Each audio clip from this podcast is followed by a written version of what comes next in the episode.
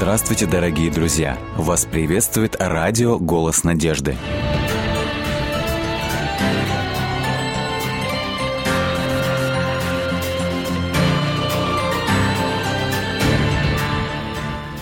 Сколько в мире добропорядочных людей. Они не ходят в церковь, не молятся Богу, но при этом остаются весьма достойными людьми. Нужна ли вера хорошему человеку? Программа «Вера, человек, судьба» в эфире. Здравствуйте. Я с удовольствием представляю гостя в нашей студии Нигина Муратова. Здравствуйте, Нигина. Здравствуйте. Спасибо, что приняли приглашение. Нигина, вы молоды, очень красивые. Я знаю, что у вас двое замечательных деток. А как часто вам вдруг вы испытываете какое-то побуждение подумать о том, что было в прошлом, проанализировать как-то свою жизнь, а, возможно, дать ей какую-то оценку? Что к этому побуждает? И вообще были ли такие моменты в последнее, в последнее время? Ну да, такие моменты были. Буквально недавно сын мне задал вопрос. Мам, а как ты пришла к Богу? давно ли ты пришла к Богу? И я а стала сколько вспоминать. Лет сыну? Сколько Ему семь лет, семь с половиной. Угу. Но очень, он очень живо интересуется вопросами веры в Бога. Ему много интересно, он очень любознательный малыш. И э, вот его вопрос, он побудил меня вернуться в мое детство, в мою юность и проанализировать мой путь к Богу. И я хочу сказать, что э, семья моя была не сказать, что были верующие люди, но не, они и не отвергали Бога. Где вы жили на тот момент? А, в Душамбе, в Таджикистане. Угу. Но какая-то потребность у меня всегда была в поиске Бога. Еще с юных лет. Это и... какое-то было свойство вашего характера, вот размышлять о чем-то таком. Детям чаще всего не свойственно думать все-таки о Боге. Ну да, наверное, это и свойство характера, наверное, и то, что бабушка в меня вкладывала, потому что она была верующим человеком. Yeah. Папа и мама, не сказать, что они были верующими людьми, но папа и мама, они у меня живо интересовались вопросами культуры, вопросами философии. И вот как-то с детства мне это прививали. Мне было очень интересно читать эм, мудрость восточных писателей, их какие-то высказывания. И, конечно же, там были высказывания и о Боге. Угу. И всегда интересовало то, что было не до конца ясно, а, не до конца понятно, может быть, для меня. Вот и Бога для себя как-то я не могла а, а объяснить. Вот, если возникли какие-то непонятности, вы кому-то обращались за разъяснение? Да, к папе и к маме. Угу. Они исчерпывающие какие-то ответы давали? Нет, или... не всегда. И поэтому я искала поиск ответов на свои вопросы в книгах. И вот в юности особенно мне пришлось пережить разочарование в дружбе а, с моей близкой подругой. И я поняла, что доверять людям можно не все. Ну а кому тогда можно доверять? То есть она предала вас? Ну, очень сильно подвела, можно так сказать, мое доверие к ней. И было сложно уже дальше строить доверительные отношения, но поскольку мы с ней дружили несколько лет, э, было вот э, сложно и э, разрывать эти отношения. Но я понимала, что mm-hmm. дальше дружить так, как мы дружили, сложно. Вот то, что вы мне сейчас рассказываете, вы это рассказывали своему сыну? Нет, я ему это не рассказывала. Но я сказала о том, что опуская вот эту вот историю, что стала искать Бога уже в юности. А, я не знала, как правильно молиться ему, но так как выросла в стране, где было и христианство, и мусульманство, молилась по-разному, а, так как могла. И вот находила какое-то успокоение для себя в этом. А вообще можно было сказать, что вот общая атмосфера такая вокруг была богобоязненная? То есть э, люди, окружающие вас, они совершенно были индифферентны, так скажем, по отношению к Богу? Или все-таки вот в их поведении, в их поступках вот ощущалось, что они ну, чувствуют его присутствие? Уважительно, можно сказать, относились к вопросам веры. Угу. И мама, и папа. Но я не только близких имею в виду, я вообще окружающих людей. Вот, э, ну, то есть город, в котором вы жили, mm вот как бы страна. Вообще восточные люди, они уважительно относятся в целом к вопросам веры. И, может быть, еще и моя культура способствовала этому. То есть была, была очень хорошая благодатная почва. Да, да. Так, да, ну так. хорошо, вы испытали это разочарование, перешли, так скажем, через него. Потом это был какой-то уже начало какого-то поиска. Да, Кни... это... Книги – это один источник. Да. А, а дальше? Дальше книга. Дальше книг. Эм, в то время э, появились христианские передачи по телевидению, mm. которые рассказывали о том, как обрести Бога, обрести веру в Него. А поскольку я не знала, как это делать правильно, эти передачи мне очень нравились. Никто меня к этому не подталкивал. То есть я сама это все искала, искала какие-то вопросы на свои ответы, на которые не могли ответить даже книги и мама с папой, близкие люди. И вот в одной из передач рекламировалась небольшая книжка, и было предложение, вы можете выписать ее по почте. Я выписала. Когда она пришла, я с интересом ее прочитала, она была, ну, как брошюрка такая тоненькая. И в завершении был призыв а, к молитве, принятию Бога в свою жизнь. И я чувствовала, что вот то, что я прочла, это своего рода ответ на потребности моей души вот на то время. Угу. И только уже примерно через год я пришла в церковь.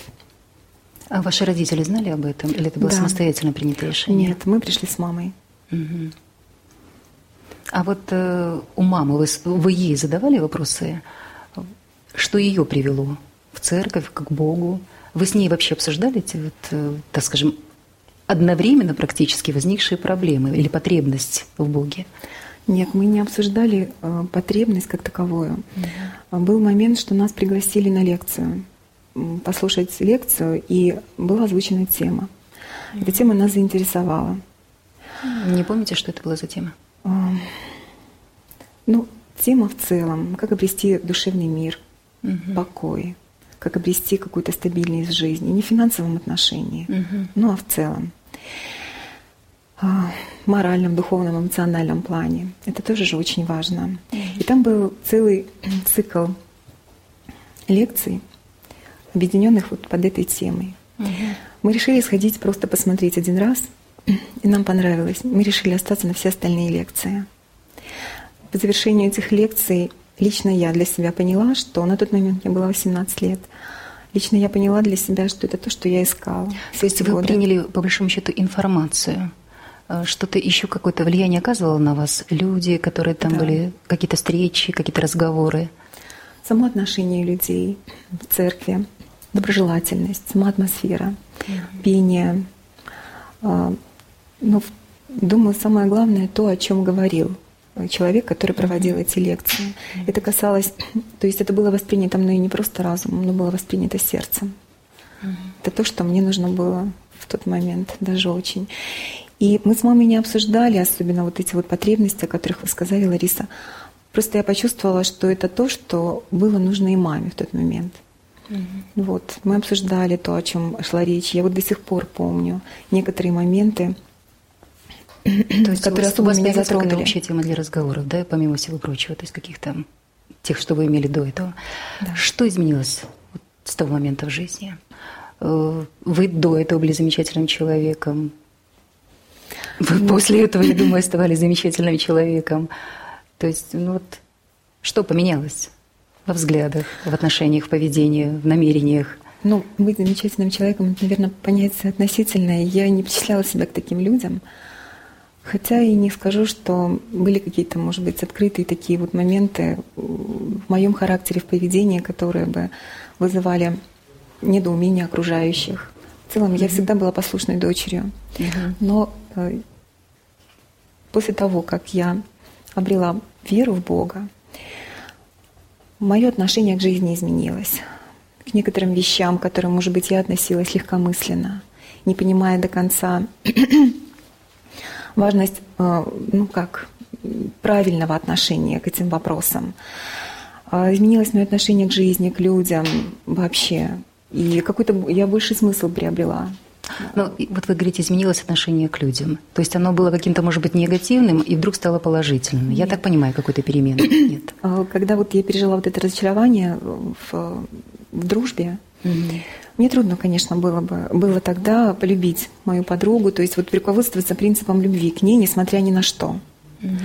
Но после того, как я уверовала в Бога, я поняла, что нужно любить людей и принимать их такими, какие они есть, со всеми и, их недостатками. И мириться что... с этими недостатками. Нет, не сказать, что мириться. Но э, уже как-то по-другому, может быть, реагировать на то, что эти люди могут сделать тебе. И вот после этого, может быть, годами я поняла такой принцип, чтобы не разочаровываться в людях, не надо от них ничего ждать. Вот если ты делаешь что-то, mm-hmm. вот, ну, нужно делать то, что от тебя зависит. Доброе, вот, что ты можешь делать доброго, ты должна делать. Вот этот, Но... пос, вот этот посыл э, по-доброму относиться к людям и ничего от них не ожидать взамен, mm-hmm. он действительно имел место быть в вашей жизни? То есть вы действительно вот так ко всем абсолютно относились, ничего от них не ожидая? На тот момент нет. Тогда, mm-hmm. когда я, до того, как mm-hmm. я пришла к Богу. Сейчас я стараюсь жить по такому принципу. Mm-hmm. Потому что все равно, когда люди э, с кем-то дружат, строят какие-то отношения, они ожидают взамен уважительного отношения. Чего ты ожидают люди взамен? вас разочаровывали по жизни или нет? Вот уже после, так скажем. Да, да, это То есть было. были разочарования? Да, были разочарования. Как вы их переживали? Вот что вы могли бы сказать тому человеку, который стоит, может быть, сейчас вот на пороге такого разочарования или уже испытал это разочарование? Что делать? Как преодолевать? То есть это же не просто человек, с которым вы э, можете иметь отношения вот с той же девочкой, да, или с, э, в юности.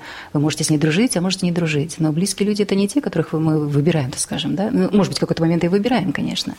Но это те, которые э, находятся на протяжении долгого времени с нами. И мы понимаем, что нам с ними жить, может быть, и как бы и до конца своей жизни.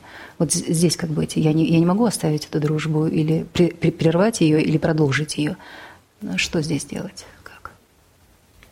Ну, разные бывают ситуации. Насколько э, это зависит от того, насколько сильно э, мог обидеть наш, нас, нас э, близкий человек. А сильно боль вы испытали в своей жизни? Да, да, испытала. Но хочу сказать, что все мы люди. И эта боль, она не проходит сразу. Она дает о себе знать какое-то время, и эта рана, она залечивается со временем. Но шрамы остаются. Шрамы остаются, да. А, как я преодолевала, мне всегда помогал Бог. А, я не скажу, что я обращалась в молитве к Богу, и мне сразу становилось легче. Но я понимала. То есть это процесс какой-то? Да, это процесс. Вот как и а, в, в исцелении от какого-то заболевания. Угу. Для исцеления от какого-то заболевания нужно время. Угу. Точно так же и для лечения душевных ран тоже нужно время. Угу. А, можно Вы... сказать, что моя вера в Бога угу. это лекарство для меня, для моей души. Угу. И вот, может быть, если проводить параллели, человек, который заболел, у которого развилось определенное заболевание, ему тоже прописывают какие-то лечебные препараты, mm-hmm. какие-то лечебные процедуры. На протяжении какого-то времени он должен принимать да, mm-hmm. вот эти препараты, проводить процедуры. И процесс восстановления здоровья, он идет э, тоже постепенно, mm-hmm. пока вы, человек не выздоровеет, да, пока он не восстановится. Вы, вы врач по образованию, да? А, ну вот, с одной стороны, вы назначаете лекарство человеку, вы понимаете, что без медикаментов здесь не обойтись. И с другой стороны, ваше понимание, вот то, что вы испытали в своей жизни, а, вера, способность отпустить вот эту проблему, а, вы им как-то помогаете в этом отношении? Вы им что-то говорите, вот своим пациентам об этом? И вообще эта духовная составляющая, она имеет какую-то роль в исцелении человека, физического, физического какого-то недуга? Да. Да, конечно. Вообще врач, он должен нести не только э, физическое исцеление человеку. Помню тогда, когда еще училась в медицинском институте, на глаза попалось изречение, что плох тот врач, после посещения которого просто, вот если врач пришел к пациенту, uh-huh, посетил uh-huh, его, поговорил, uh-huh. больному не стало легче. Это говорил, э, говорили еще древние люди. И эта истина, она действенна до сих пор. То есть врач он должен нести не только физическое исцеление, но и морально уметь поддержать человека, не ранить его, угу. не причинить ему лишнюю боль. Где-то он даже должен быть а, и психологом. Нигина, а если вдруг у человека смертельное заболевание, то есть вы предпочитаете говорить ему об этом или нужно об этом умалчивать? Вот вы говорите, не причинить ему боль. Говорить можно по-разному. Угу. Вот, в зависимости от того, как, вот, когда ты говоришь с человеком, его нужно подготовить к тому, что результат может быть разным от лечения. Еще здесь очень важно, имеет, э, на, на что надеется человек. Если он не имеет веры в Бога, такому человеку, конечно, тяжело. Но человек верующий, он э, быстрее смирится, возможно, своим, э, со своей болезнью неизлечимой и возможным летальным исходом чем человек, который не имеет надежды на Бога. Угу. И вот в зависимости от того, имеет человек веру в Бога, вообще как он настроен на свое заболевание, э, дальше строится разговор. И еще есть люди, оптимисты и пессимисты, которые по-разному относятся к своему заболеванию. Уже доказано, что э, двое людей, если они будут иметь два одинаковых заболевания, предположим, да, да, да. Угу. пессимист, он излечится быстрее, в отличие от э, оптими... Э, наоборот, наоборот да. Угу. Пессимист, он, оптимист, он излечится, вылечится быстрее, чем пессимист. Угу. И как в Библии сказано, что веселое сердце, оно благотворно, как врачество. То есть веру вы воспринимаете все-таки как толчок жизнерадостности. Да. То есть э, вот если, может быть, у вас в юности вообще как склонен был характер? То есть вы больше относили себя к категории оптимистов или пессимистов? Наверное, больше пессимистов. Угу. А сейчас как вы себя оцениваете? Ну, могу сказать, что оптимистка. Стараюсь, по крайней мере, ею быть. Угу. Вот Господь, Он меняет характер. Он в чем-то меняет и наш темперамент. Очень многое зависит от нашего внутреннего настроя. А в жизни я хочу сказать, что пережила много разочарований, и э, не только вот с подругой. И mm-hmm. было немало боли, которые причиняли очень близкие люди. А, просто вернусь к тому, что, о чем мы говорили, угу. как я это преодолевала. Да, да, да. Я молилась Богу. Конечно, я говорила со своими обидчиками. А, очень важно уметь тоже построить правильный разговор, понять, что это тоже человек, он тоже может ошибаться, угу. понять, что, что руководило этим человеком в тот момент, когда он так поступил или э, что-то он сказал обидное. Угу. Но понимая, что мы все люди, я старалась доверить и этого человека, и свою личную проблему, угу. которую я все же внутри переживала, Богу. И как я это говорю? Я говорю, Господи, я не могу справиться с этим сама. Но угу. знаю, что у Тебя есть сила. Я знаю, что Ты великий врач, который лечит не только тело, но и душу. И со временем Господь помогал прощать этих людей и даже строить с ними э, в дальнейшем отношения. Для некоторых людей, знаете, вот достаточно какого-то аутотренинга, какой-то медитации, чтобы вот э, испытать практически то, о чем вы сейчас говорите, да? То есть, может быть, где-то отстраниться от этой проблемы, вот уйти в себя, вот э, организовать какой-то свой мир вокруг себя. Э, это как-то относится вот к той вере, о которой вы сейчас говорите? Имеет какие-то точки соприкосновения? Или это вообще совершенно как бы не та область, которой вы причастны, вот и ваша вера действительно в этом реализуется? Мне сложно отстраняться вообще от э, жизни, от действительности, потому что у меня семья, у меня дети, они не дадут мне просто так отстраниться. Mm-hmm. Они вселяют радость в мою жизнь, придают ей больше э, смысла. Mm-hmm. Это очень меня поддерживает. И, э, наверное, моя работа. Потому что я чувствую, что когда ты делаешь что-то, что кому-то нужно, в этом есть смысл, и ты понимаешь, что живешь не зря. Mm-hmm. Так что вот мой рецепт моей жизни, что мне помогает, это моя вера в Бога, это моя семья mm-hmm. и то, чем я занимаюсь. Mm-hmm.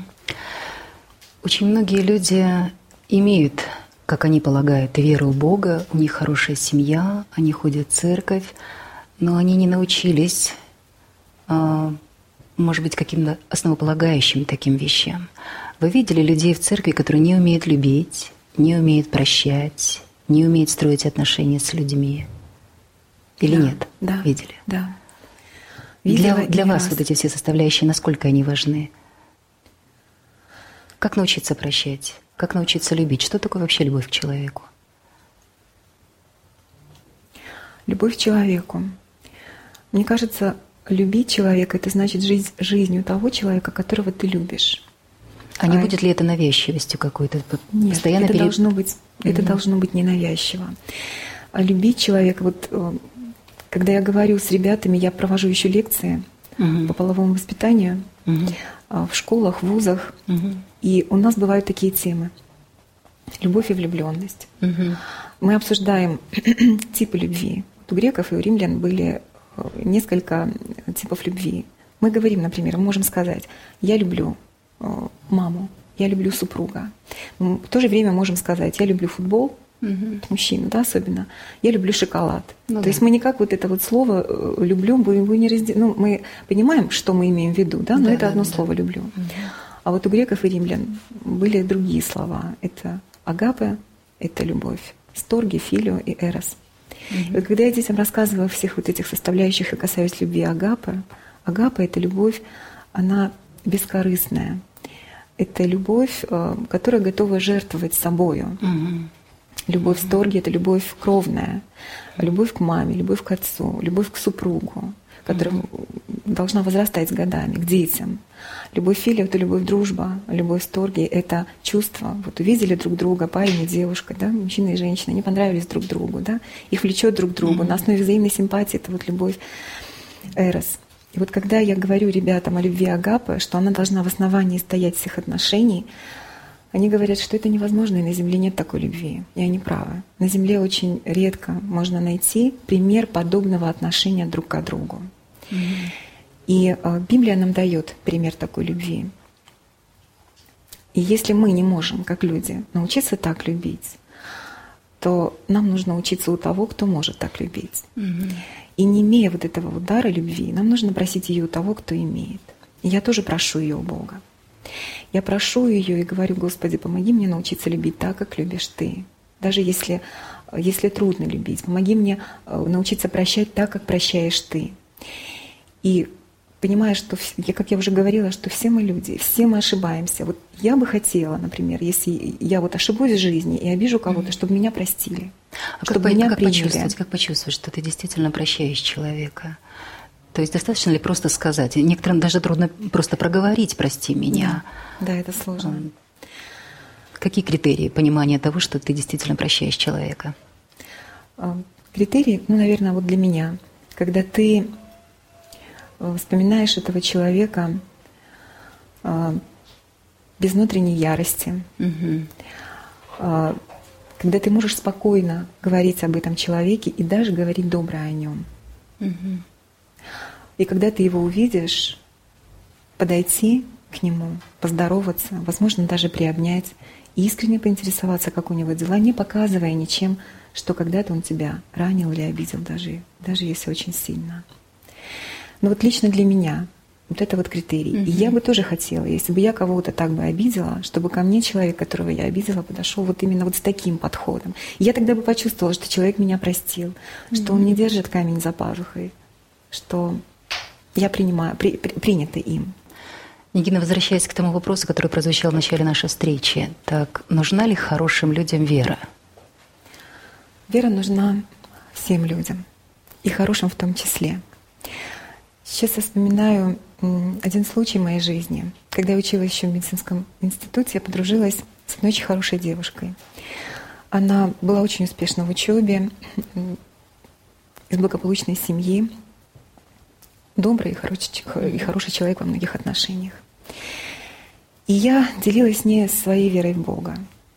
И э, ей это было интересно, но она мне сказала так, потому что семья их э, была, они были атеистами. Mm-hmm. И вот она мне говорила, Нигина, мне все это интересно, это трогает сердце, но ведь делать добро и быть хорошей я могу и без Бога. Mm-hmm. Я не помню, что на тот момент я ответила и насколько был убедителен мой ответ. Но со временем я тоже не раз сталкивалась с такой позицией людей. И сейчас могу сказать, что да, конечно, добро можно делать и без Бога. И быть хорошим человеком тоже можно и без Бога. Но все доброе и хорошее, что мы делаем, это вкладывает именно Господь в нас. Угу. И Он действует через нас. Но если человек делает добро без Бога, он это делает больше из эгоистичных соображений, да, побуждений, чтобы, возможно, прославиться, чтобы о нем заговорили, угу. говорили, какой он хороший. Это ведь э, самооценку человека повышает. Да, да. Такой Мотивация такая. Да, да, жизни. такая мотивация. Mm-hmm. То есть из каких побуждений он делает добро? Люди, которые верят в Бога, они делают добро из побуждений сделать это во имя Бога, прославить Бога mm-hmm. И э, донести эту весть для Бога, что есть Господь, который делает это для вас, Он вас любит. Он э, не оставляет вас в наших нужд, в ваших нуждах. Но те люди, которые делают это без Бога, они зачастую руководствуются совсем иными, совсем иными мотивами. Спасибо вам большое, Нигина. Спасибо, что пришли к нам в студию. Друзья, в эфире была программа «Вера. Человек. Судьба». В студии была Нигина Муратова. До встречи в эфире.